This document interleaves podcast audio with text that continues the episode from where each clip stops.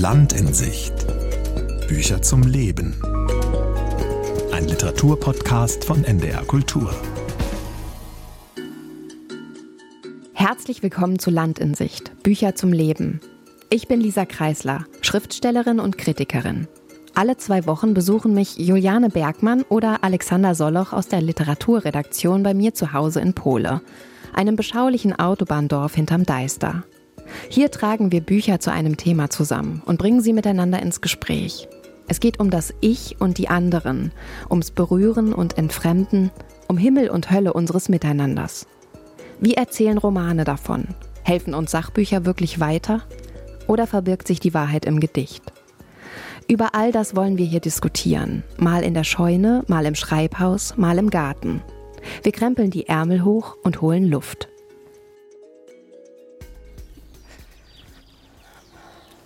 Jetzt hat der Frosch aufgehört. Ja, die jetzt hat er Kröte. aufgehört. Können wir noch mal gucken. Vielleicht siehst du ihn sogar. Ja, er ist gerade reingesprungen. Guck mal, oh, komm schnell. Ja, dann sind sie beide weggesprungen. Waren es Kröten? Nee, das sind äh, Wasserfrösche. Wasserfrösche. Ja.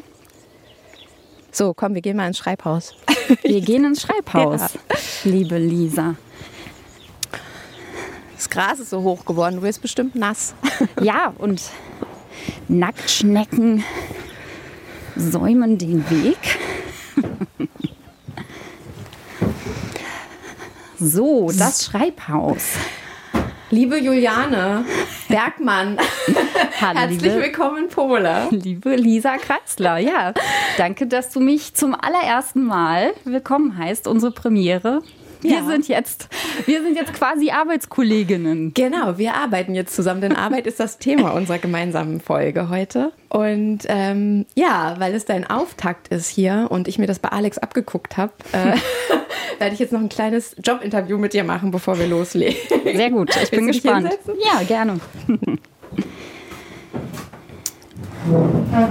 Also, Juliane, was war dein Traumberuf als Kind? Mein Traumberuf als Kind. Okay, warte mal. Mein Traumberuf als Kind. Ähm, ich glaube, das war aus so einer kindlichen Naivität heraus. Tatsächlich, ich habe total gerne als Kind, als Grundschülerin Übernachtungsgäste gehabt und habe mir immer vorgestellt, das wäre total toll, wenn ich ein eigenes Hotel hätte und habe dann irgendwann in die ersten Fragebögen in der Grundschule da reingeschrieben, ich will Hotelfachfrau werden.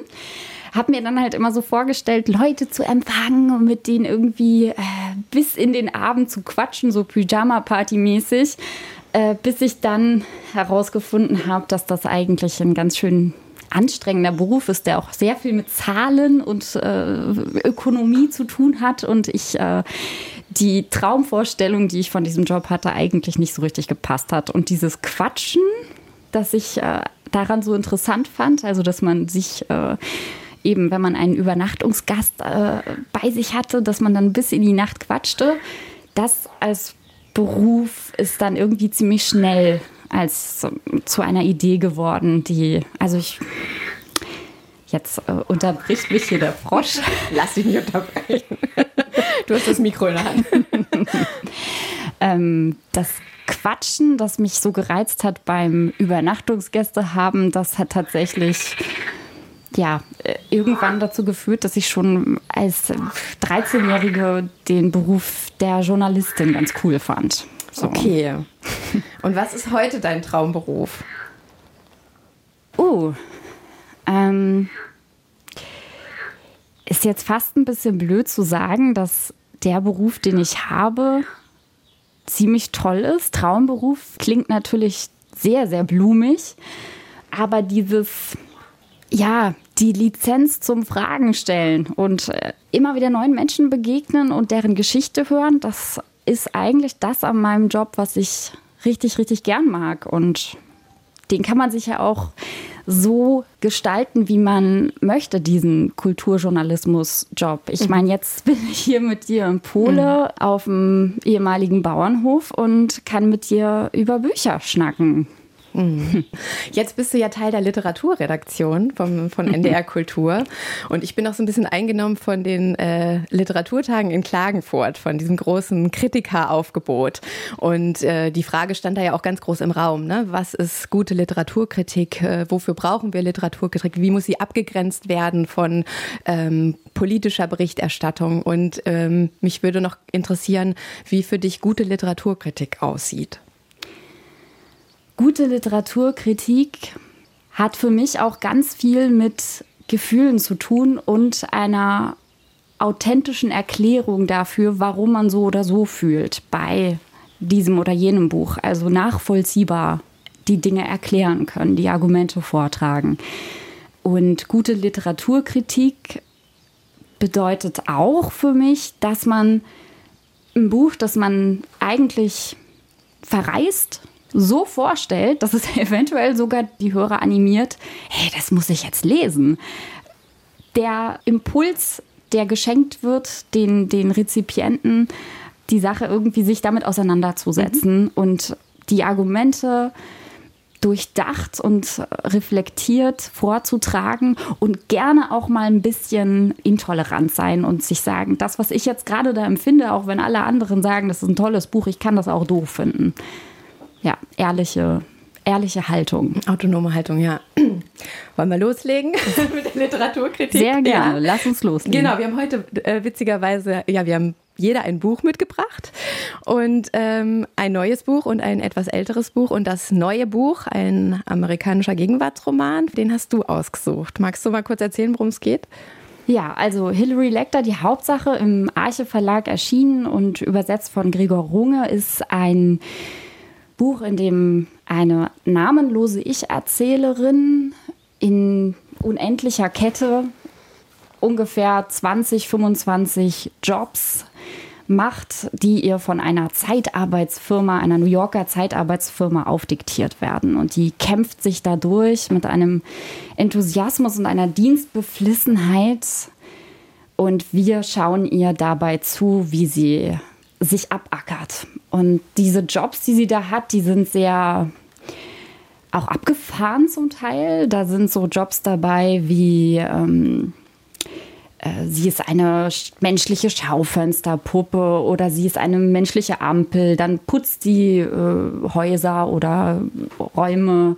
Dann kommen noch so moralisch etwas äh, schwierige Jobs dazu, wie äh, auf einem Piratenschiff arbeitet sie soll jemanden ersetzen, ist die Assistentin eines Mörders und später auch eine Ersatzmutter für jemanden. Das sind alles die Jobs, so für die sie engagiert wird. Mit dabei ist auch ein Job als äh, äh ja, Vertretung für einen Vorstandsvorsitzenden von einem Großkonzern, den sie dann, ähm, als der stirbt, als Asche an einem Medaillon um die Welt tragen soll.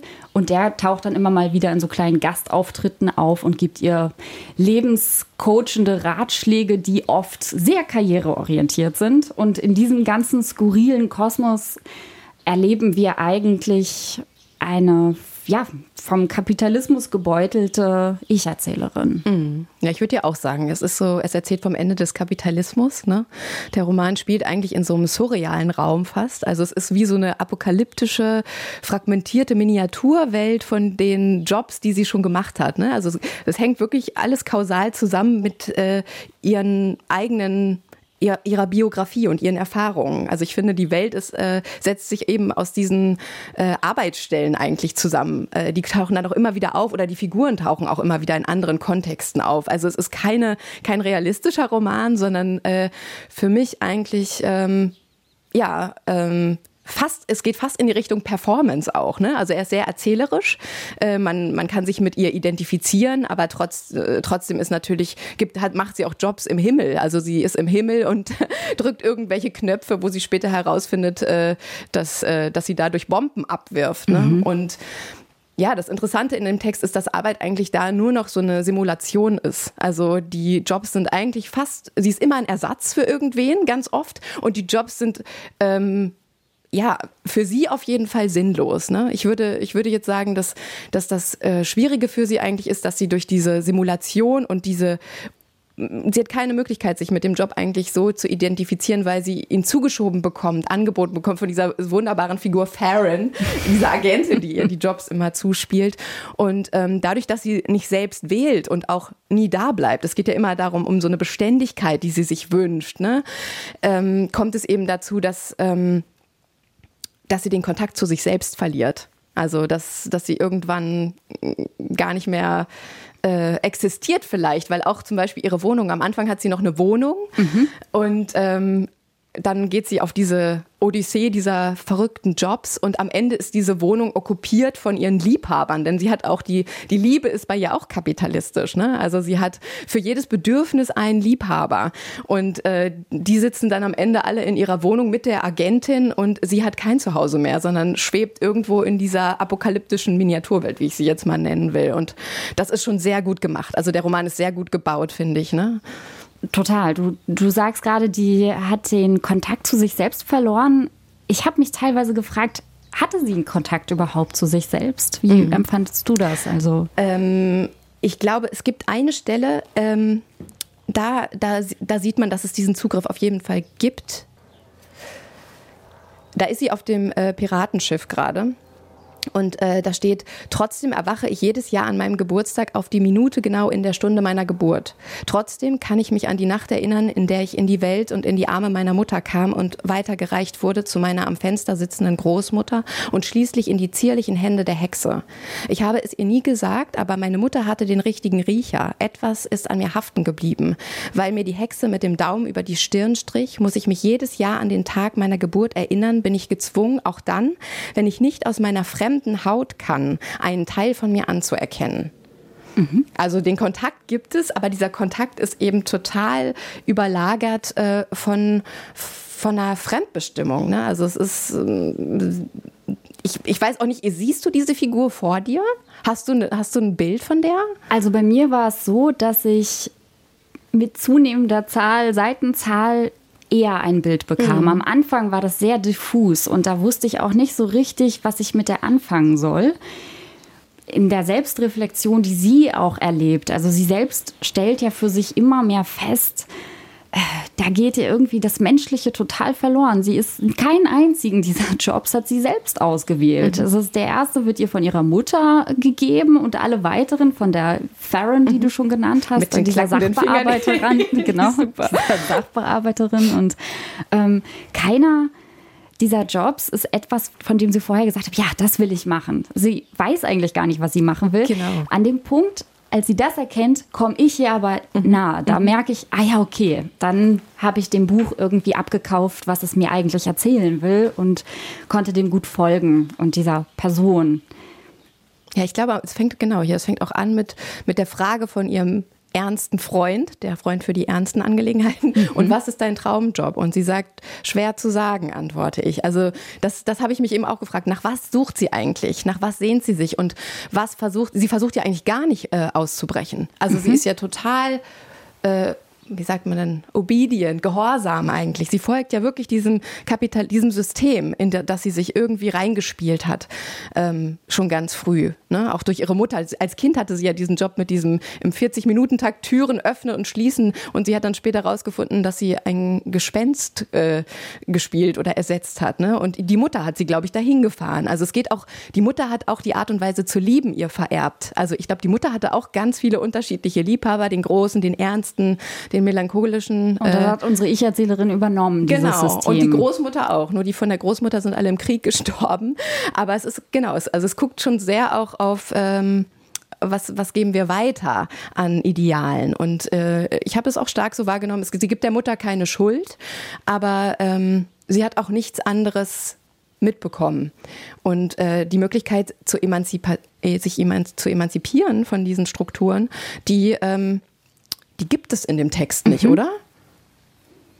Also der Punkt, an dem sie so ein bisschen rebellisch wird, ist, als die Jobs immer unmoralischer, absurder, also es beginnt schon mit der Piratenschiffaufgabe, bei der sie jemanden imitieren soll, die sie nicht kennt und dann erzählen ihr alle das, was finde ich übrigens sehr lustig, äh, diese Situation, weil sie fragt dann immer, ja, wie soll ich sein?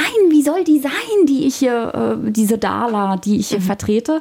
Und dann drücken ihr alle sowas auf, was ihnen selber irgendwie nützt und sagen, ja, also die, äh, die kocht immer artigen Kaffee und äh, die ist immer für uns da und hier ähm, abends trinkt sie mit uns ein Bockbier und der eine sagt dann, äh, ja, also, also Dala würde jetzt auch mit mir schlafen und so. Das passiert dann auch. Und da habe ich schon, da, da beginnt es so ein bisschen zu krisseln, weil diesen, dieser Job endet mit dem Auftrag, jemanden zu töten. Und das tut sie nicht. Allerdings nicht offen und ehrlich mhm. und sagt, ich mache das nicht, ich weigere mich, sondern sie tut so, als hätte sie die getötet und in Wirklichkeit lässt sie die dann verschwinden. Ja, und verletzt sich selbst dabei, ne? Also, mm. ja. ja. Und äh, dann wird es immer skurriler, weil dann auf dem Zeppelin, den du schon erwähnt hast, auf dem sie dann unterwegs ist, äh, Befehlsempfängerin ist, die, eine Taste zu drücken und die Taste eine Bombe abwirft. Diejenige, die den Befehl gibt, ist im Prinzip unschuldig und sie selbst ist auch unschuldig, weil sie nicht weiß, was sie da mit dieser Taste tut. Mhm. Also alle sind unschuldig, mhm. es wird aber eine Bombe abgeworfen und da beginnt das so dieses Hinterfragen mhm. bei ihr ganz stark und dass sie sich dann eben auch auflehnt und sagt, ich mache das jetzt nicht mehr. Und an dem Punkt komme ich hier dann mhm. nahe, dass mhm. ich denke, ja, okay, okay, hier, hier, das sind all die moralischen Fragen, genau. die man sich schon so am Anfang stellt und sie zieht das durch, weil sie eben hofft auf eine Beständigkeit, auf eine Festanstellung, aber die gibt es nicht mhm. in in dieser Welt für sie. Mhm. Die zweite, wir haben, es gibt noch eine zweite Textebene, ne? über die können wir vielleicht noch kurz sprechen. Diese mhm. Schöpfungsgeschichte der ersten Aushilfe. Also das ist so ja. parallel montiert mit der Erzählung, wie diese Ich-Erzählerin in diesen Jobs arbeitet und scheitert. Ähm, gibt es noch so einen, einen, anderen Ton, eben diese Schöpfungsgeschichte der ersten Aushilfe. Und äh, da ähm, heißt es, glaube ich, dass die Götter die erste Aushilfe geschaffen haben, damit sie Pause machen konnten. Und ähm, das ist wie so, also es mutet so an wie so eine Erzählung, die die sich da alle so weitergeben, um den ganzen Kram, den sie glauben, zu glauben. Also als Motivation, als, als Märchen, das man überliefert hat, so ist es wohl mal gewesen oder fast schon sowas wie so, ein, so eine religiöse genau. Grundtendenz, die da diesem Text zugrunde liegt. Ja, ja. ja also bei, bei Platonow, über den wir ja auch noch sprechen werden, da kommt die Bibel, das Biblische ja vielleicht auch noch zu, zur Sprache. Aber hier ist wirklich die Arbeit so eine Art, äh, so ein Teil der Erbsünde. So wird es dargestellt. Ne? Also die ist wie, sie kommen aus dem Himmel, die Aushilfen, und wenn sie, und sie müssen unten festgenagelt werden, damit sie nicht wieder aufsteigen. Durch diese Arbeit müssen sie festgenagelt werden. Und ich würde ganz kurz, darf ich einen noch, äh, ein, ein Teil, also der, der Ton, das haben wir jetzt vielleicht irgendwie gar nicht so herausgestellt. Es ist wahnsinnig lustig. Es ist eigentlich mhm. wirklich, man lacht ganz viel. Es ist absolut toll, sprachlich, rhythmisch. Ja, wirklich ganz, ganz, ganz, ganz klasse. Ähm, aber äh, weil der Ton jetzt von diesem, von dieser Schöpfungsgeschichte, der ist ein bisschen ernster. Aber der, ich würde gerne mal einen ganz kleinen Teil davon vorlesen. Die erste Aushilfe wurde mit der Durchführung zahlreicher Projekte beauftragt. Zünde diesen Dornbusch an, sagte einer der Götter und sie zündete den Dornbusch an. Und jetzt sorgst du dafür, dass der Dornbusch wieder so aussieht wie vorher, sagte ein anderer Gott. Und so erlernte sie den Stumpfsinn des Machens und Rückgängigmachens, des irdischen Werdens und Sterbens in seiner ganzen Brutalität. Erschaffe ein Tier, das so selten ist, dass es nur fast existiert, sagte der Gott. Die erste Aushilfe friemelte etwas zusammen, das außergewöhnlich und durch nichts zu ersetzen war. Jemanden, korrigierte sie die Götter. Und jetzt siehst du dir an, wie es ausstirbt, sagten sie, und sie hielt den Flügel, sah ihn flimmern, verlöschen, vergehen. Also da werden auch nochmal diese ganzen Fragen der Moderne, der äh, ähm, der ökologischen Katastrophen äh, so ganz zart angespielt, finde mhm. ich. Ne? Also es ist wirklich unglaublich viel drin. Wenn ich irgendwas kritisieren würde, ist es, glaube ich, dass sie sich so ein bisschen selbst gefangen nimmt in diesem Formprinzip. Also es wird ja auch alles gesteigert. Ne? Also die Absurdität steigert sich in den einzelnen Szenen, aber auch im Laufe des Romans eben, dass es am Ende darum geht, zu töten oder nicht zu töten. Und ähm, Genau, diese Frage, wie könnte Arbeit wieder mit Sinn erfüllt werden, die dieser Text ja eigentlich stellt. Also da ist es immer so blöd, Wünsche an irgendeinen fertigen Roman zu stellen. Aber ich glaube, am Ende war ich so ein bisschen, ich hatte das Prinzip dann verstanden, fand das auch alles sehr gut gelöst, sehr konsistent. Aber da hätte ich, glaube ich, toll gefunden, wenn sie sich noch zu so einem Bruch, der die sich dieser Frage noch mit einem bis auf eine andere Art und Weise vielleicht nochmal stellt, ähm, das hätte mich mehr befriedigt. Aber genau, also das ist ein, das ist ein spannender Text, absolut. Ich habe mich dann, als ich am Ende nochmal zurückgegangen bin, einen Schritt gefragt, was sagt uns denn dieser Text oder was kann er uns sagen über die Gegenwart? Hm, gedacht habe ich an so so Nonsens-Jobs, Bullshit-Jobs. Da geht es ja auch ganz viel ums, ums Rückgängigmachen, auch in dem Zitat, das du gerade äh, vorgelesen hast. Also um das Kreieren und wieder äh, entfernen, das Besorgen und wieder, äh, wieder wegwerfen. Und das geschieht sowohl mit Dingen als auch mit Menschen. Und skurrilerweise, obwohl es ja in so einem ganz fantastischen, bunten, lauten Kontext erzählt wird und die, die es was sehr Absurdes hat, habe ich ganz oft gedacht, pff, also solche Situationen oder ähnliche hat man doch schon mal erlebt. Also wenn man jetzt keine Ahnung, ans bürokratische Deutschland denkt, fallen einem ähnliche Sachen ein, dass man, dass man einfach, dass, dass, es, dass es Jobs gibt, die vor allen Dingen mit Sortieren und Ordnen zu tun haben und weniger mit Kreieren oder jemandem helfen. Also dieses, was als Bullshit-Jobs oft bezeichnet wird. Und auch diese Generation Praktikum, also mhm. Menschen, die sich abackern, sich zeigen wollen, zeigen wollen, was sie drauf haben, in einer fast schon ja traurigen Konsequenz und äh, Selbstaufgabe. Und da habe ich gedacht, wahrscheinlich ist so ein bisschen dieses ähm, sich erlauben, einen Schritt zurückzugehen und zu sagen, nee, das ist nicht das, was ich will. Das ist nicht das, was mir gut tut. Das ist nicht das, was mich glücklich macht. Und klar ist es utopisch zu sagen, jeder soll einen Job machen, der ihn komplett erfüllt. Aber ein Job, der nicht aushaltbar ist, ist, glaube ich, auch nicht der richtige Weg. Also da, da ist so ein bisschen bei mir der Punkt gewesen, dass ich dachte, okay, das gibt mir jetzt dieses Buch auch mit, dass ich nochmal so, so ein Bewusstsein ich darf auch sagen, dass bestimmte Dinge einfach nicht zu mir passen. Mhm. Bestimmte Jobs, bestimmte Aufgaben. Und das zieht sich ja dann auch aufs Privatleben, wie du eben gesagt hast. Die, die Freunde, sie hat 20 Freunde an der Zahl, jeder erfüllt eine Funktion für etwas, was sie in bestimmten Lebensphasen braucht oder nicht braucht. Und ähm, das äh, ist ein kapitalistisches, kaputtes System, das sich auch auf die, auf die private Welt ausgedehnt mhm. hat. Ähm, ja. Ja, es geht, es geht wirklich um die Frage, wie viel Lebenszeit verschwendet man mit sinnlosen, von außen aufoktroyierten Aufgaben. Und da ähm, haben wir ja gleich noch eine spannende Gesprächspartnerin, Greta Taubert, die nämlich mit, mit Zeit über Zeit und wie sie ihre Zeit verbringen möchte im Leben, ja, mit so empirischen Alltagsexperimenten eigentlich ähm, erforscht hat. Mit der wollen wir gleich sprechen. Ähm, und vorher genau. habe ich aber noch einen Archivton aus dem NDR-Archiv mitgebracht, nämlich einen von Ephraim Kishon, der israelische Satiriker ungarischer Herkunft. 2005 ist er gestorben und der war eigentlich sehr erfolgreich. Der war sehr erfolgreich mit seinen Satiren über Bürokratie, über Alltag, äh, über Politik. Und vor allen Dingen war er erfolgreich in Deutschland. Und da habe ich ein Interview im NDR-Archiv gefunden. Darin spricht er übers Arbeiten, über das Arbeiten als Schriftsteller, als Autor. 1984 wurde das aufgenommen, dieses Interview, und es ist mit einem gewissen Augenzwinkern.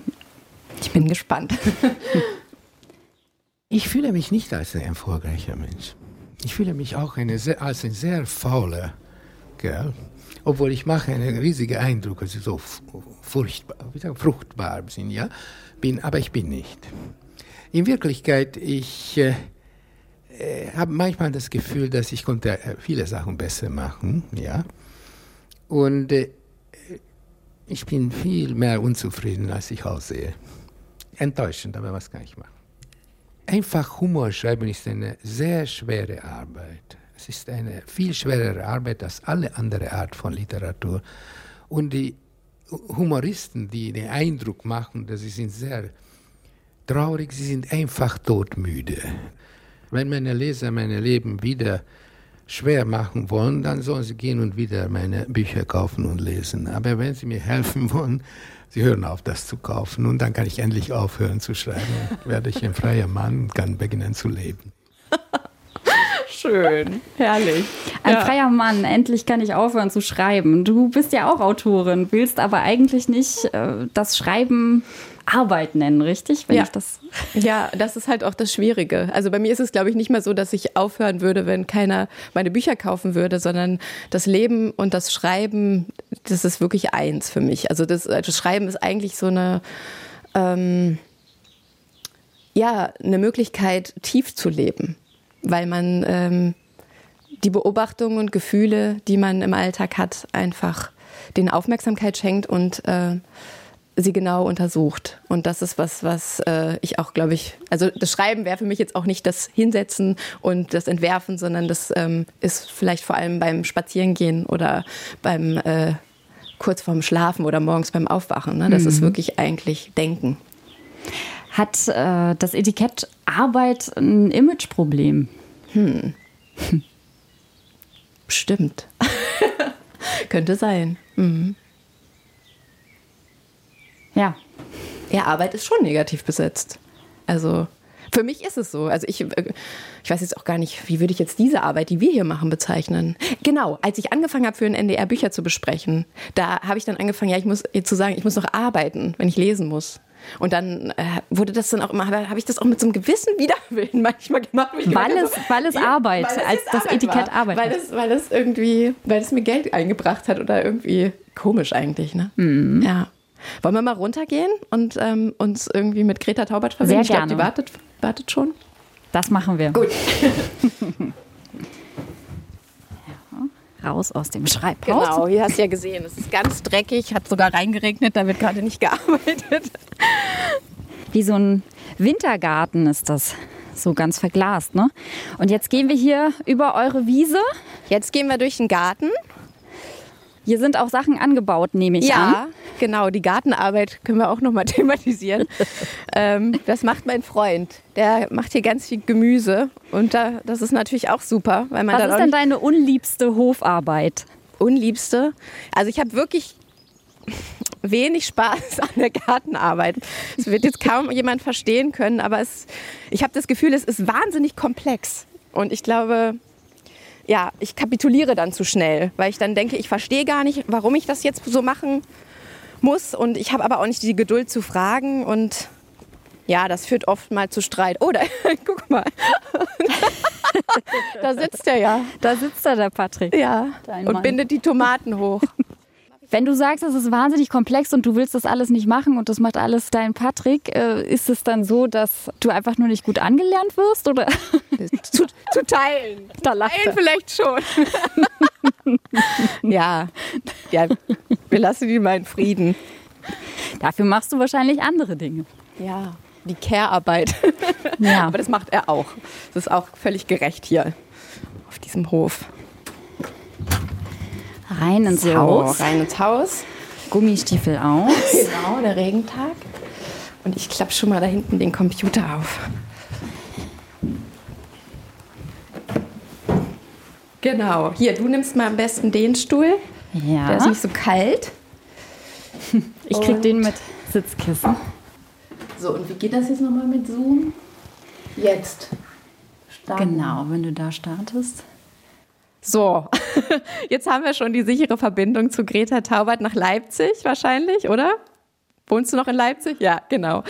Ja, Greta Taubert ist Schriftstellerin und Journalistin und knüpft jetzt ganz gut äh, da an, wo wir gerade aufgehört haben. Also sie hat äh, ihre Skepsis gegen den Kapitalismus und die gegenwärtigen Arbeitsmodelle mit so empirischen Alltagsexperimenten erforscht äh, ein, und darüber auch Bücher geschrieben. Das erste Buch Apokalypse jetzt, da ähm, hat sie ja sich vorbereitet auf äh, den Systemzusammenbruch und ähm, versucht ein Jahr lang, glaube glaube ich, ähm, ja, einfach dem Kapitalismus abzuschwören und selber klarzukommen, Dinge selber zu bauen, sich äh, auf anderen Wegen als über den Supermarkt zu ernähren.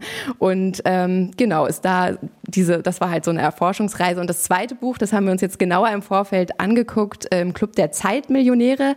Da hat sie ähm, überlegt, also durch, durch einen Vorschuss vom Verlag konnte sie sozusagen ein bedingungsloses Grundeinkommen für ein Jahr generieren und hat diese Zeit genutzt, um zu gucken, was passiert, wenn ich frei über meine Zeit verfüge.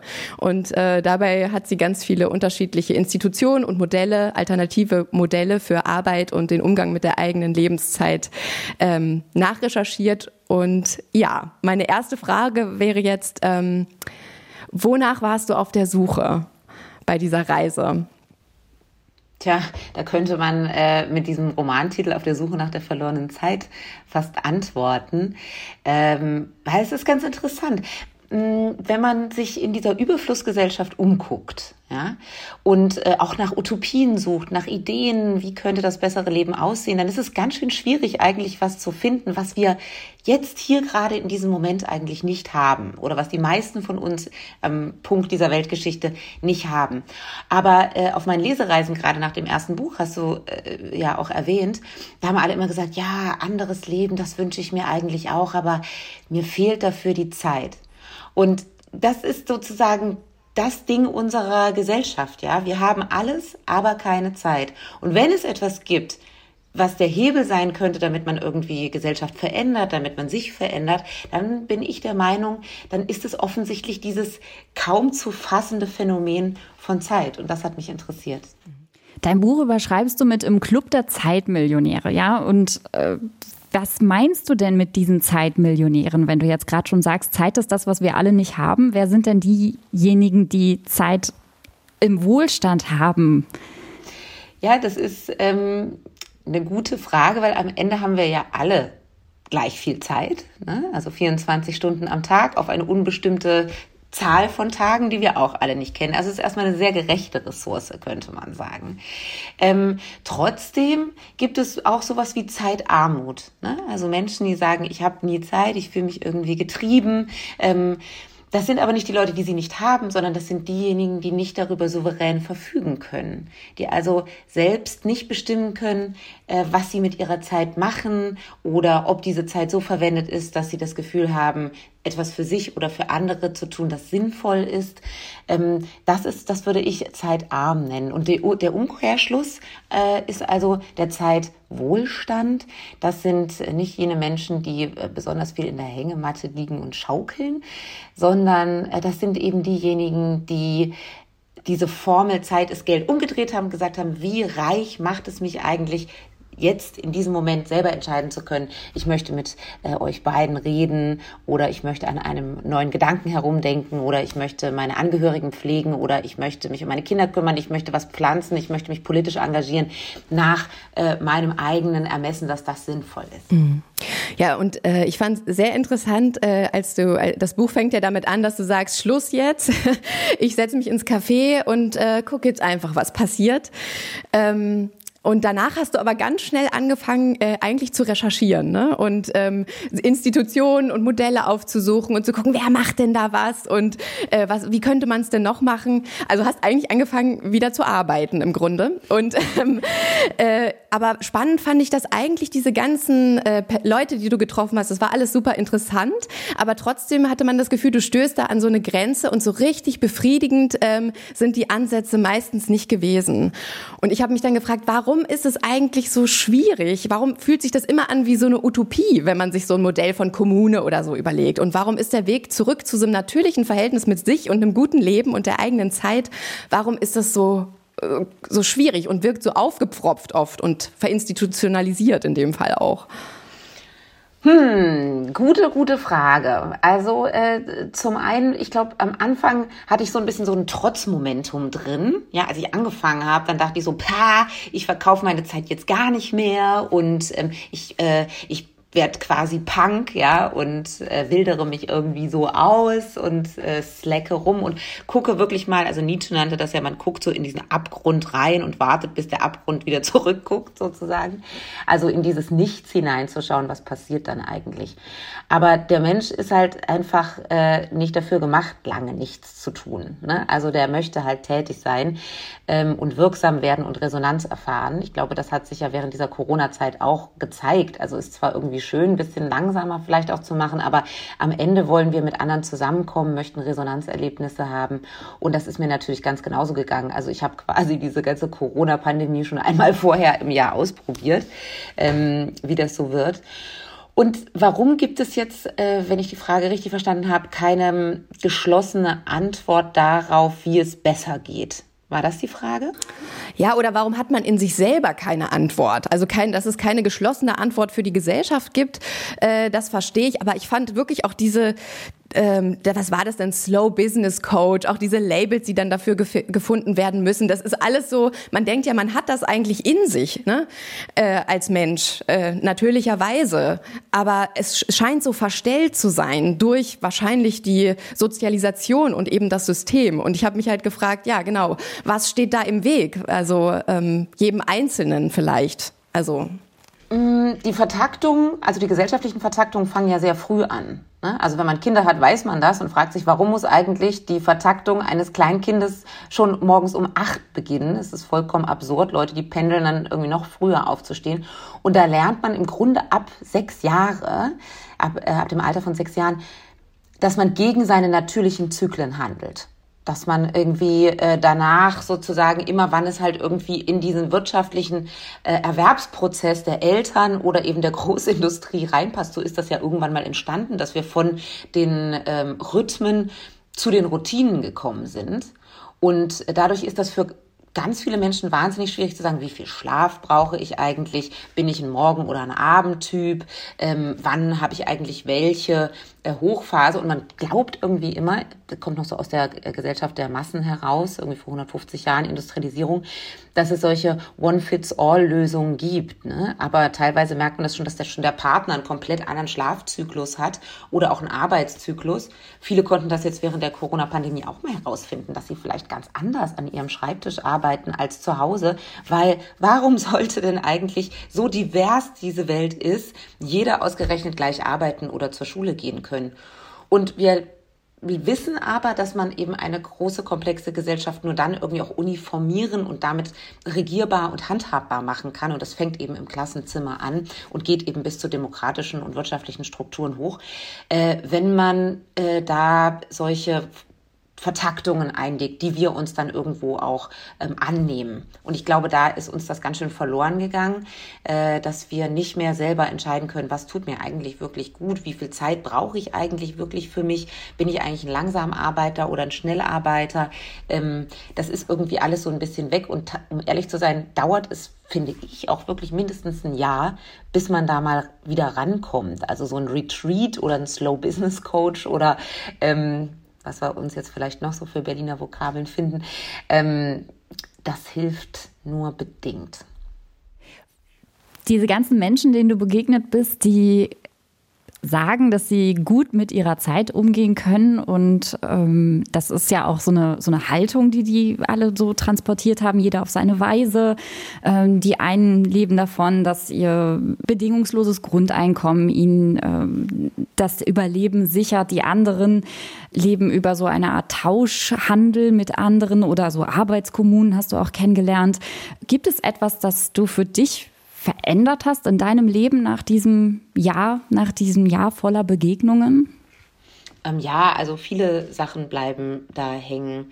Ähm, das eine ist tatsächlich diese mh, mm, bewusste Hinwendung zu einzelnen Momenten, dass die einem nicht so durchrutschen. Das war, äh, das klingt jetzt so ein bisschen achtsamkeitsfanatisch, aber es ist, es macht halt doch wirklich einen Unterschied, ähm, inwieweit man von der ersten Minute, wo man aufsteht, irgendwie bis zur letzten sich den Tag schon durchgeplant hat. Ich habe auch die Erfahrung gemacht, dass wenn man jetzt eben immer schon so weiß, ich mache von Montag bis Freitag, das ist so mein Plan, der ist vollgeschrieben, dann ist diese Woche auch wahnsinnig schnell rum. Und es ist äh, total gut, wenn man sich innerhalb des ähm, eigenen Tages mindestens eine halbe bis eine Stunde, wo wirklich gar nichts drinsteht, äh, wo man dann auch nicht sagt, ah, da lege ich jetzt das drauf, sondern ähm, das ist so eine freie Stunde, da kann ich spazieren gehen, da kann ich irgendwie mit jemandem telefonieren oder der mich irgendwie besuchen möchte oder was auch immer machen, irgendwie Vogel angucken oder äh, ganz unterschiedlich, manchmal Sport machen, aber das nicht zur Routine werden lassen, sondern das ist so meine Stunde, die äh, für mich zum Beispiel da ist. Ähm, und auch für Überraschungssachen. Also manchmal kriegt man ulkige Anfragen, die, für die ich sonst vielleicht gar keine Zeit habe. Und dann weiß ich, aha, es interessiert mich aber einfach so vom Thema her, weil das so verrückt klingt. Ähm, das lege ich dann auf diese eine Stunde am Tag, die ich mir da so gegeben habe. Zum Beispiel. Das wäre so ein, ein alltägliches Ding. Und das andere ist, dass ich zum Beispiel einfach nicht mehr Vollzeit arbeiten möchte. Das ähm, sind auch die meisten Menschen, die ich getroffen habe während dieses Zeitwohlstandsjahres. Das ist ganz interessant. Wenn man einmal gesagt hat, okay, ich reduziere auf sechs Stunden, manche sogar auf vier Stunden, ähm, dann kann man da nicht wieder auf Vollarbeit, äh, Vollzeit zurückgehen. Da weiß man gar nicht mehr, wie dieses Leben eigentlich funktioniert. Also wie das die anderen hinkriegen mit Arztterminen und Einkaufen und Kinder und irgendwie diese Stunde für sich und so. Wann soll das denn alles passieren? Und ähm, plötzlich nur durch zwei Stunden mehr am Tag hat man ein vollkommen anderes ähm, Bewusstsein für das Sein in der Zeit. Also das ist irgendwie total verrückt, weil man nicht mehr das Gefühl hat, ich bin immer so eins dahinter. Ich müsste eigentlich noch. Man hört auf, irgendwie in diesen Konjunktiven und in der Eigentlichkeit zu leben, sondern man merkt plötzlich, okay, ich, ich habe Ressourcen irgendwie übrig und ähm, das würde ich auch nicht wieder hergeben. Du hast gerade Corona schon angesprochen, die Corona-Zeit. Das war ja im Prinzip eine Phase, in der das die Sache mit der Zeit nochmal eine ganz andere war, nämlich wir haben alle so eine Art erzwungenen Zeitwohlstand erlebt. Wie war denn das für dich, diese Zeit als Autorin in Bezug auf Balance zwischen Arbeit und Zeit und? Mm, naja, also für mich äh, hat sich jetzt nicht so große Erkenntnisprozesse gezeigt, weil ähm, ich arbeite ja immer hier an diesem Schreibtisch, an dem ihr mich jetzt auch äh, gerade seht. Und ich gucke hier so auf meine Straße raus und ich mache meine Spaziergänge. Also da hat sich jetzt so von dieser Wirklichkeit nicht so viel entfernt. Aber es ist natürlich in der Recherche. Also ich kann ja ich bin davon abhängig, dass ich mich in fremde Welten hineinstürze. Mein Ansatz ist ein konsojournalistischer. Das heißt, ich lebe mit anderen, um versuche so Erkenntnisse zu generieren, so eine teilnehmende Beobachtung. Und da sozusagen nicht mehr ranzukommen oder zu sagen, mal über Zoom sich zu unterhalten, das funktioniert eben für meine Art des Arbeitens nicht. Und das hat mich schon sehr traurig gemacht, weil selbst wenn ich mir vornehme, nichts zu machen, aber das ist halt sozusagen mein, mein liebstes Ding, was ich am allerliebsten mache, selbst wenn ich ein Jahr lang nur rumbummeln könnte. Aber das ist für mich halt der größte Luxus, das größte Geschenk, das Allertollste.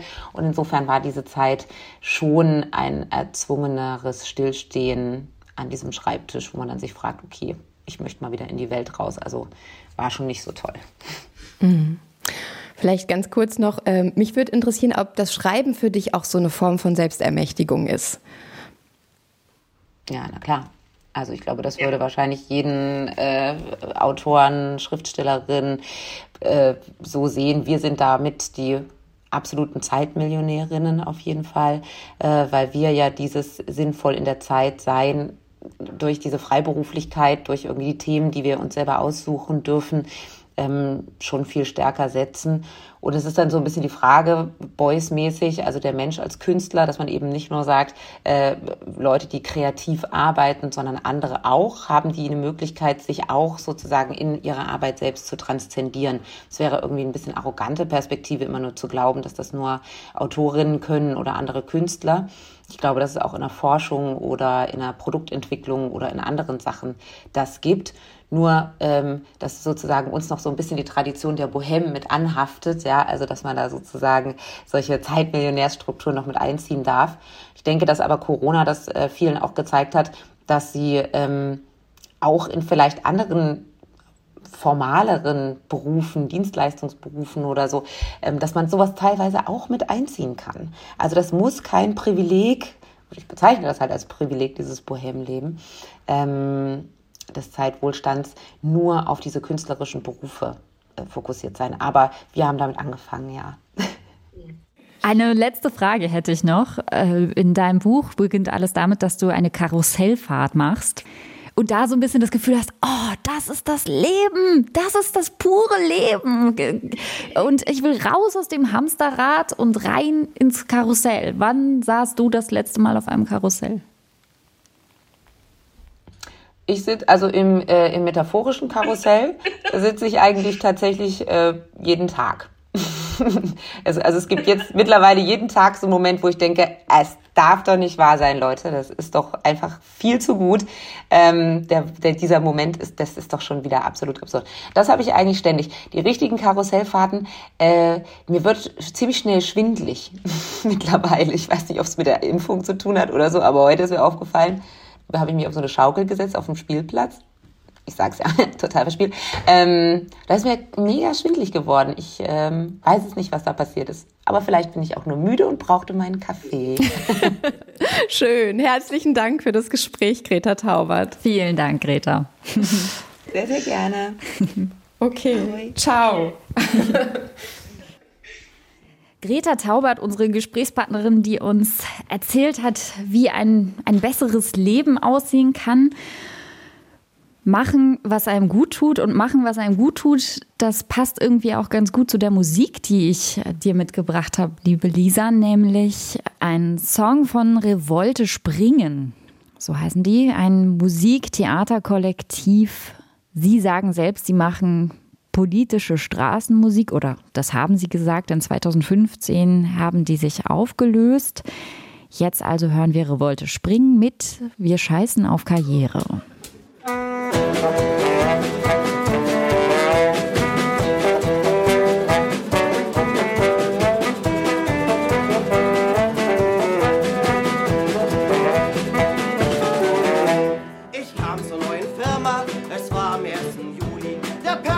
Personalchef fragt mich gleich, sind Sie vielleicht ein Schwuli? Welche Farbe hat Ihr Klopapier, ist Ihr Großvater normal?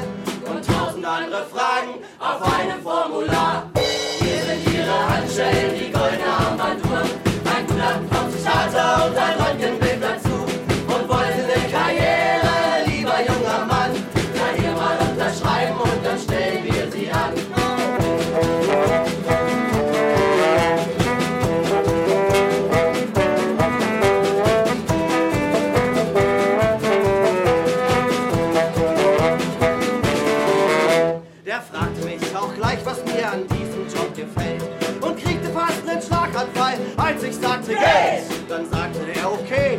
seien Sie aber auch fleißig. Ein Euro ist normal, hier gibt es 1,30. Hier sind Ihre Handschellen, die goldene Armbanduhr. Ein Gutachten vom Psychiater und ein Röntgenbild dazu. Und wollen Sie eine Karriere, lieber junger Mann? Ja, hier mal unterschreiben und dann kriegen wir Sie dran. Der ging mit mir nach draußen, wo die Gräber stehen im Regen und sagt, hier werden sie mal begraben, gleich neben ihren Kollegen. Und eines, junger Mann, das ist ihnen ja wohl klar. Zum Pinkeln und zum Sterben ist die Frühstückspause da. Hier sind ihre Handschellen, die goldene Armbanduhr, ein Knappen vom Psychiater und ein Röntgenbild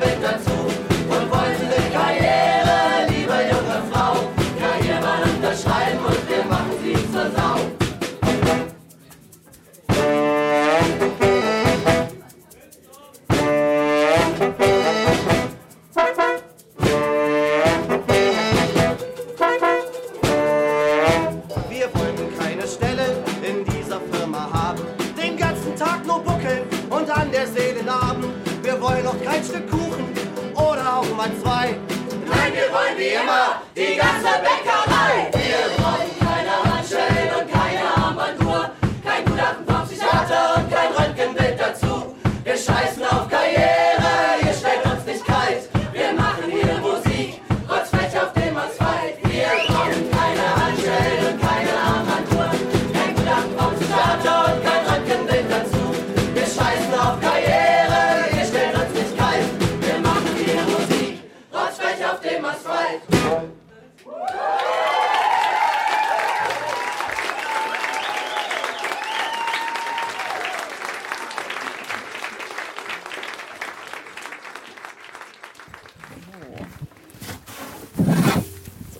Mal ein bisschen mehr Platz, damit wir uns hier irgendwo hinsetzen können. Das ist euer Heuboden. Genau, das ist der Heuboden. Und hier habe ich wirklich ein bisschen mitgearbeitet, ganz ehrlich. Ich habe die Heuballen hier gestapelt. Ganz ehrlich. Ganz ehrlich. genau. Und ich dachte, das passt ganz gut zu dem zweiten Buch, über das wir jetzt noch sprechen wollen. Mit dem Heu passiert was? Das kriegen die Schafe. Das kriegen die Schafe. Okay. Ja, genau. Im Winter wächst ja dann nicht so viel Gras und da muss man so ein bisschen äh, zufüttern sozusagen, weil die ja nicht äh, Ja. auf der Weide nicht genug bekommen. Wollen wir uns hinsetzen hier? Sehr ins, gerne. Ins Heu? In die, in die Heuballen. Oh. Hast du hier schon so, so ein extra Podest gebaut für mich? Ich habe hab hier so eine, so eine kleine So ein. Lounge, So ein Thron. wo du auch noch genug Licht hast, um das Buch anzugucken. So. Ja, wir wollen, das, das zweite Buch, was mir gleich eingefallen ist zum Thema Arbeit, war ähm, Die Baugrube von Platonow, von Andrei Platonow. Äh, der Roman ist, äh, den hat er 1930 geschrieben, aber er konnte nicht erst erscheinen in Russland. Ähm, und ist, glaube ich, erst in den 80er Jahren auch in Russland erschienen. Ne? 1987, ja. ja. Mhm. Ähm, ja, es ist ein, es ist ein schweres Buch. Ähm, und handelt, äh, spielt während der zweiten ähm, stalinistischen Revolution, während der Kollektivierung der Landwirtschaft, ähm, wo die äh, gab es auch große Hungersnot auf dem Land und die reichen Bauern wurden enteignet. Und äh, der Roman beginnt eigentlich mit einem Arbeiter, Woschchev heißt er, der aus ähm, der kleinen Maschinenfabrik, in der er arbeitet, entlassen wird, weil er zu viel nachdenkt und äh, der sich dann auf den Weg macht, ähm, ja, wohin eigentlich? Er geht aus der Stadt raus und landet äh, bei Arbeitern, die eine große Baugrube für ein gemeinproletarisches Haus äh, ausgraben, aber es sind viel zu wenig Arbeiter da, die sind ganz geschwächt und ähm, ja, diese, diese Baustelle stagniert dann im Grunde. Und im zweiten Teil des Buchs gehen die, diese Arbeiter dann weiter und äh, sehen dabei zu oder helfen auch daran mit und haben daran teil, wie die Kulaken, die wohlhabenden Bauern, enteignet und getötet werden. Das ist so ein bisschen die Handlungsebene. Ähm, vielleicht äh, erstmal so viel. Ich würde erstmal gern wissen, ähm, ja, wie hast du, wie, wie war die Lektüre für dich? Ja, die, die Lektüre war krass. Also, das ist ein sehr düsteres, sehr schweres Buch. Ganz anders als äh, die Hauptsache von Hilary Lecter, das erste Buch, das wir besprochen haben. Da, bei dem flutschte quasi das Lesen und hier war es wirklich so ein richtiger, so ein richtiger Kampf. Ähm, das hat auch so eine Dichte, finde ich, dass man nach so ja, ungewöhnlicherweise nach echt sehr wenig Seiten, so nach 30, 40 Seiten, musste ich das immer wieder wegpacken, weil das so voll war mit Gedanken und aphorismenhaft fast schon. Also, dass ich immer so dachte, das sind so kleine Geschichten für sich schon betrachtet auf 20, 30, 40 Seiten. Ich habe echt gekämpft mit diesem Buch beim Lesen. Ist das so eine Art Teil des Deals beim Lesen manchmal, dass man, dass man kämpft? Weil jetzt am Ende bin ich natürlich froh, dass ich es gelesen mhm. habe und dass es mir auch eine Welt gezeigt hat, mit der ich mich lange nicht auseinandergesetzt habe. Vielleicht so intensiv noch nie. Und das ist ja schon mal stark, wenn ein Buch das kann du hast es vorgeschlagen, das mm. Buch, und dann habe ich währenddessen auch immer gedacht, wie hat Lisa das wohl gelesen? Mm. Wie hast du das gelesen? Ich, ich, muss noch ganz kurz nachreichen, dass wir über die Ausgabe, die Neuübersetzung von Gabriele Leupold reden, ne, die ganz großartig ist. Also die muss man wirklich ähm, ja, einfach auch hervorstellen als Übersetzerin. Es ist immer ein Schöpfungsakt, das Übersetzen, aber in dem Fall, äh, wir werden gleich bestimmt noch äh, intensiver über die Sprache, über die Sprache. sprechen, mhm. ähm, muss man das nochmal sagen. 2016 bei Surkamp erschienen. Ich habe es äh, von meinem Freund Juri, der hier auch schon mal aufgetaucht ist, mal äh, geschenkt bekommen bekommen und ich habe es nicht fertig gelesen. Ich habe es einfach nicht ausgehalten, weil also das Buch konstituiert sich halt ganz stark über die Sprache und über die Stimmung. Also es ist wirklich, es entwirft so einen Vorraum des Todes. Es ist ganz düster und existenzialistisch. Also ich habe ganz viel an Beckett auch, Samuel Beckett gedacht beim Lesen mhm. und auch an diese Tarkovsky-Filme. Also damit hat es äh, sehr viel zu tun. Diese düstere Stimmung, diese Landschaft, diese verlorene Landschaft im Grunde, in denen sich diese ähm, verlorenen Gestalten bewegen auf in, ins Nirgendwo ich bin niemand kommt, glaube ich, auch öfter äh, als, als, als, als Begriff vor, in, äh, bei den, was die, wie die Figuren über sich sprechen. Und so ist es auch. Also das, dann kommen in dieser Baugrube werden ja dann auch Särge ausgegraben zum Beispiel. Ne? Oder das, also das Motiv des Todes ist immer da, eigentlich in jedem Satz. Und ähm, das Einzige, was irgendwie die, die Figuren noch an Selbstbestimmung haben, ist äh, das Sterben. Also ich fand ganz krass, wie die sterben, äh, dass zum Beispiel die Bauern dann da schon liegen und den Tod erwarten und auch man das das Gefühl hat, sie bestimmen jetzt auch selber, dass ihr Leben zu Ende geht, also aus eigener Willenskraft zu sterben. Also das ist vielleicht der letzte Handlungsspielraum, der noch für die, für die Figuren da ist. Und auch der Sarg als so ein mhm. letztes Hab und Gut, das genau. man beschützen will, damit für den Fall, dass man stirbt, man eben diesen Gegenstand noch hat. Ja, fand ich auch ganz. Ja, also Josef Brodsky hat gesagt, eine körperliche Lektüre.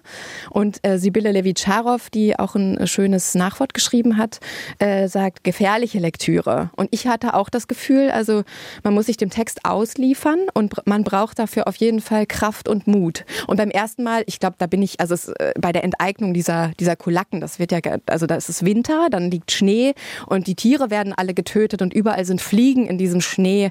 Und ähm, ja, also da äh, ist, ist einfach ganz viel Blut und ganz viel Grausamkeit und da konnte ich irgendwann nicht mehr weitergehen. Es gibt noch eine ganz wichtige, wichtige Figur, ist äh, dieses Kind, Nastja. Also ähm, der Woschchef trifft äh, an dieser Baugrube auf mehrere Arbeiter. Einer davon ist Chiklin, der eigentlich auch noch so einer derjenigen ist, der vielleicht am besten klarkommt mit der Situation, da der mir sehr stark irgendwie noch erschien. Und der findet dieses Kind in auch irgendeiner Kachelfabrik, wo die Mutter gerade stirbt. Das ist auch eine ganz, ganz krasse Szene, wie die Mutter da sich umdreht und die Menschen drehen sich, das kommt auch oft vor, immer mit dem Gesicht nach unten mhm. und sterben, sterben dann. Und diese Nastja heißt das Kind, verliert eben ihre Mutter und Chiklin nimmt sich diesem Kind an. Und das Kind verkörpert ja in dem Roman eigentlich die Hoffnung, die Zukunft, aber auch die, dieses Aufgehen dieses äh, kollektivistischen Projekts von Stalin. Ne? Also es ist auch ein grausames Kind. Ne? Die sagt auch, tötet sie alle. Und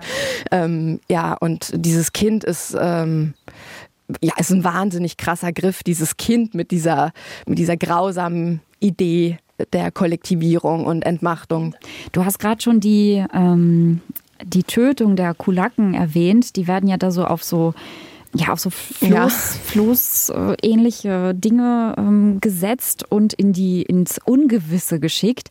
Und da, finde ich, zeigt sich die Sprache ganz stark, die du erwähntest, in sowas wie die Liquidierung mittels Abschwemmens per Floß. Also eine ganz ungewöhnliche Grammatik, eine ganz ja, sehr viele Substantive, sehr viele Genitivkonstruktionen, sehr viel gar nicht so, so, so eine natürliche Sprache, mhm. wie wir sie heute als, als fließend empfinden würden, sondern so eine ganz sonderbare Sprache.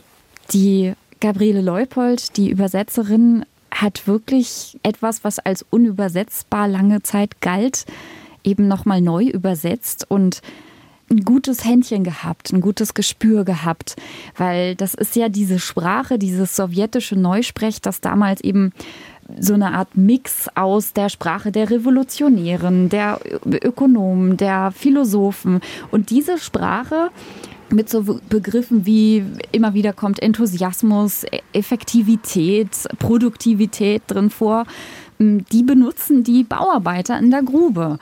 Warum, warum tun die das?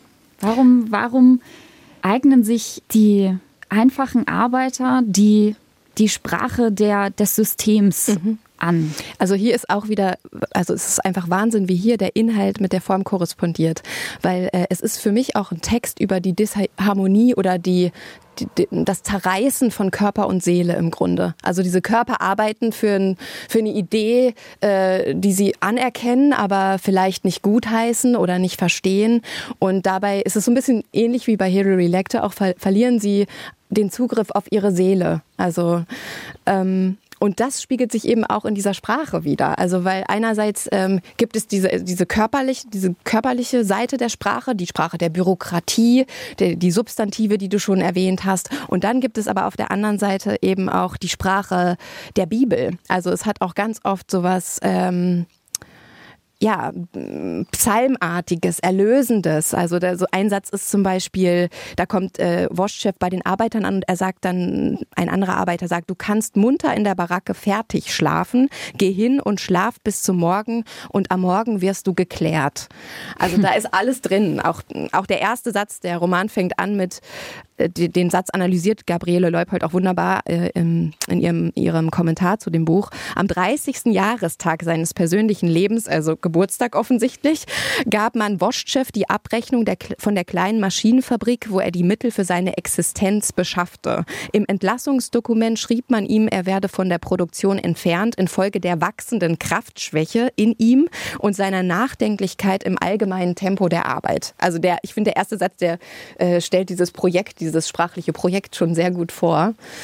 Ähm, und ich glaube, er, ähm, Platonow hat auch so gearbeitet, dass er unglaublich viel gestrichen hat, also mit so einer ganz akribischen Methode der Verdichtung. Und er geht sogar so weit, dass Sätze dann falsch werden. Ne? Also das erwähnt Gabriele Leupold auch am Ende des, dieses Beispiel.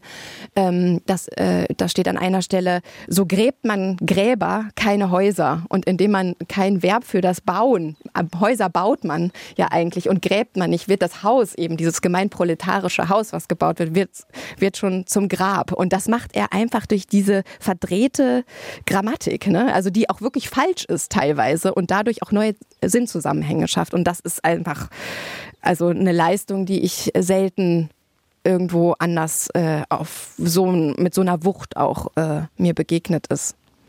Ja. Und gleichzeitig finde ich aber auch, dass es nicht nur so eine funktionale Sprache gibt, sondern dass es auch zeitweise fast schon so was Lyrisches hat, das schwer zu entziffern ist, dieser Wostchef, der wird ja am Anfang eben eingeführt als jemand, der sehr nachdenklich ist, auf der Suche. Wahrscheinlich auch der Grund, warum er sich einlässt auf dieses Projekt Baugrube und sich den anschließt. Er lässt sich eben treiben und weiß eigentlich nicht mehr, wohin er gehört. Und da gibt es ein Zitat. Trotz der reichlich hellen Sonne war ihm irgendwie unerwidert in der Seele. Umso mehr, als sich im Feld ein trüber Dunst von Atem und Grasgeruch ausbreitete und Woschtschew lief in dieser erhitzten Wolke angestrengten Lebens, das schwitzt in der Mühe des eigenen Wachstums.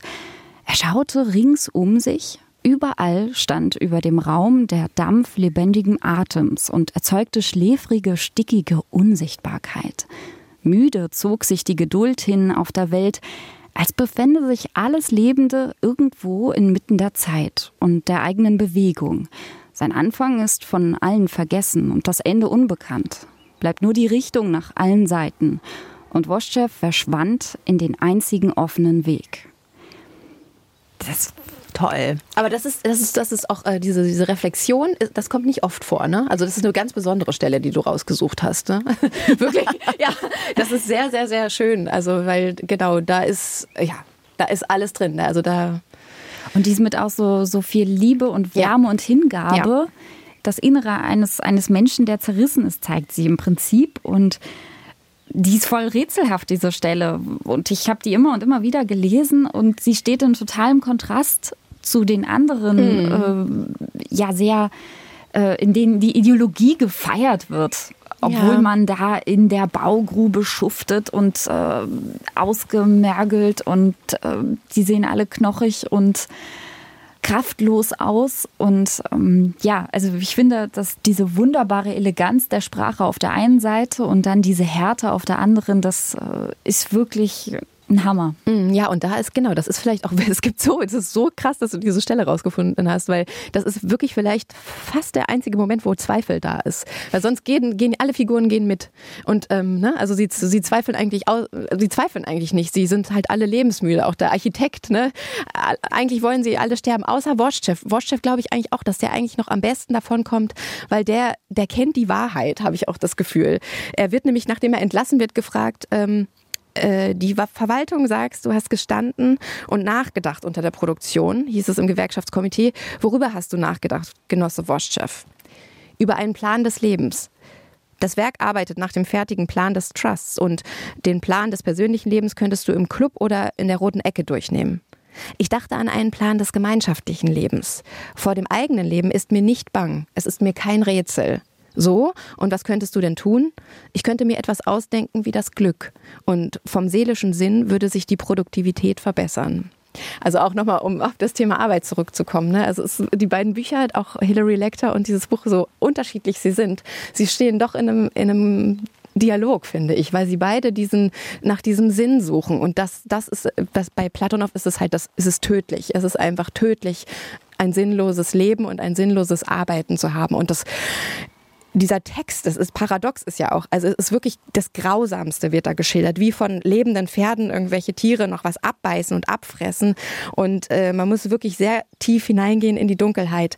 Aber also es ist ein Text, der wirklich nach Hilfe ruft eigentlich, eine Sprache, die nach Hilfe ruft und gleichzeitig in dieser Not so schön ist, so wie du das eben gerade, das Zitat, was du gelesen hast, es ist wirklich eine extrem ähm, fordernde Lektüre aber man wird auch so reich beschenkt ne? an ästhetischer Erfahrung, aber eben auch an äh, Verständnis für solche Lebensumstände, die wir uns natürlich im Augenblick überhaupt nicht für uns selber vorstellen können. Ne? Also das ist ja die leben in einem Grab. Es ist wirklich nichts zu machen. Sogar die Pferde sind kollektiviert, ne? wie die da aus der Scheune rauskommen und das Futter aufklauben und dann auf den Haufen werfen und dann erst im gemeinschaftlich anfangen zu fressen. Also auch diese Szene hat mich so fertig gemacht, dass ähm, das ist wirklich ein Buch, was, ähm, was man einmal im Leben, wenn man dazu die Kraft hat, unbedingt lesen sollte. Aber es ist eben nicht leicht. Und beide Bücher vereint im Prinzip auch diese Erkenntnis beim Lesen, wenn ein System dir aufgezwungen wird, so dass du ähm, eigentlich gar nicht mehr auf der Suche nach eigenen Bedürfnissen. Was ist eigentlich mein eigenes Bedürfnis? Was will ich eigentlich? Was tut mir gut? Was sind meine Ziele? Äh, wenn dir das aufgestülpt wird, in beiden, in, in, dem ersten Buch das kapitalistische, der implodierende Kapitalismus und in der Baugrube der ähm, Kommunismus, die Utopie des Kommunismus, die in sich selbst zerbricht.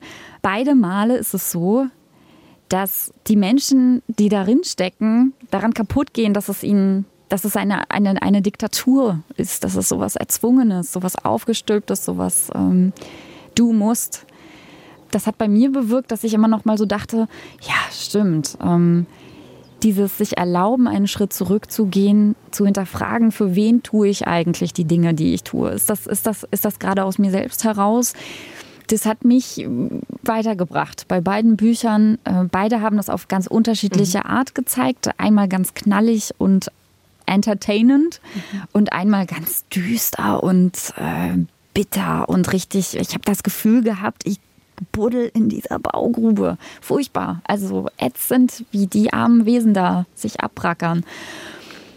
Ja, die Empfindsamkeit ist schon was Wichtiges, glaube ich, für den Menschen. Und ähm, es ist wichtig, dass man einerseits genau guckt, was brauche ich selber, aber dass man auch an die anderen denkt. Also diese, diese Gratwanderung, ne, das, das sind ja jetzt die beiden Systeme. Der Kapitalismus schießt einfach voraus und nach oben und nur Gewinnmaximierung und der Kollektivismus will halt, dass alle zusammen an einem Projekt arbeiten und sich klein machen für diese Idee. Beides geht nicht.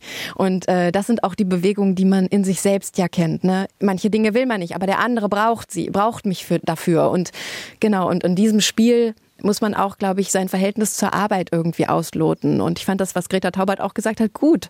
Also es haben schon so viele Soziologen die Idee gehabt, dass sechs Stunden Arbeit vollkommen ausreichen. Ne?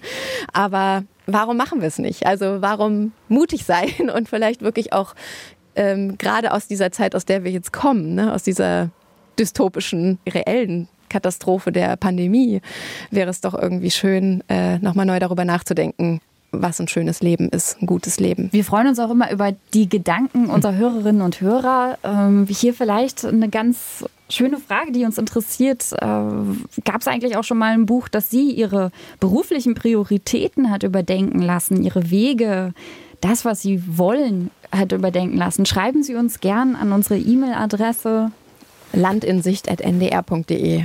Die ergänzen Oder? uns wunderbar. ich weiß, ich habe es schon so oft Korrekt. gesagt.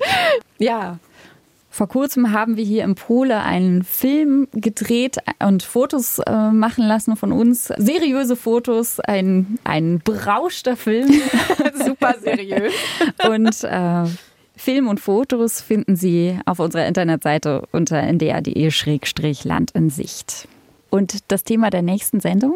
Du triffst Alex Soloch? Ja. Äh, ja, Ungewissheit, genau. Da war das schwarze, das schwarze Loch in meinem Kopf. Wir reden über Ungewissheit, wir reden über die Erzählung von Adelheid Duvanel und über Rebecca Solnit. Ähm, die Kunst, sich zu verlieren, genau. Essays. Ja, und ich hoffe, dass Sie dann wieder dabei sind. Juliane? Also das ist wirklich so ein Kindheitstraum. Es ist jetzt kein kein Scherz. da ist so ein riesen. Ich treffe jetzt wahrscheinlich gleich auf den Boden. So ein riesen Heuhaufen. Ja. Und wir hüpfen da jetzt rein, Lisa. Ja. Ich, ja. Du hättest im Prinzip die Option jeden Tag. Ich hätte den und ich habe es noch nie noch gemacht. Noch nie gemacht. Okay. Nur weil du da bist, wird mir das jetzt ermöglicht. Okay. Okay. Eins, Eins zwei, drei. oh Gott, ich habe voll Heu im Mund. Ich bin auch fast auf dem Boden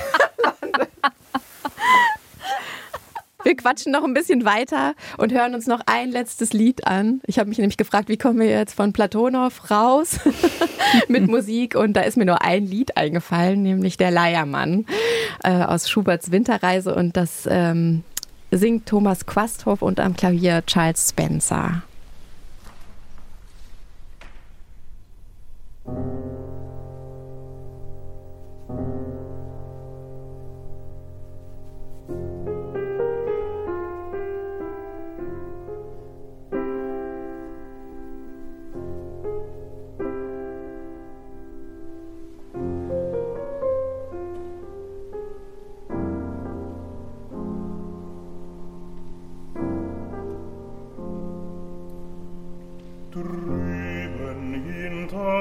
Schwarzen steht ein Leiermann.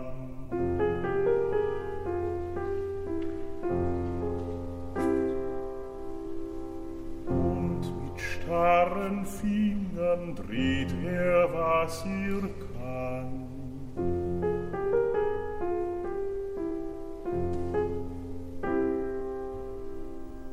Barfuß auf dem Eise wankt ihr hin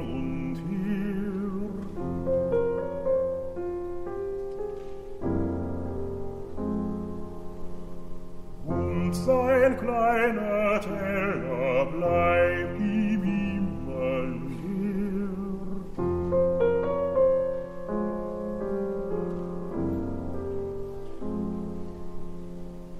Und sein kleiner Teller bleib ihm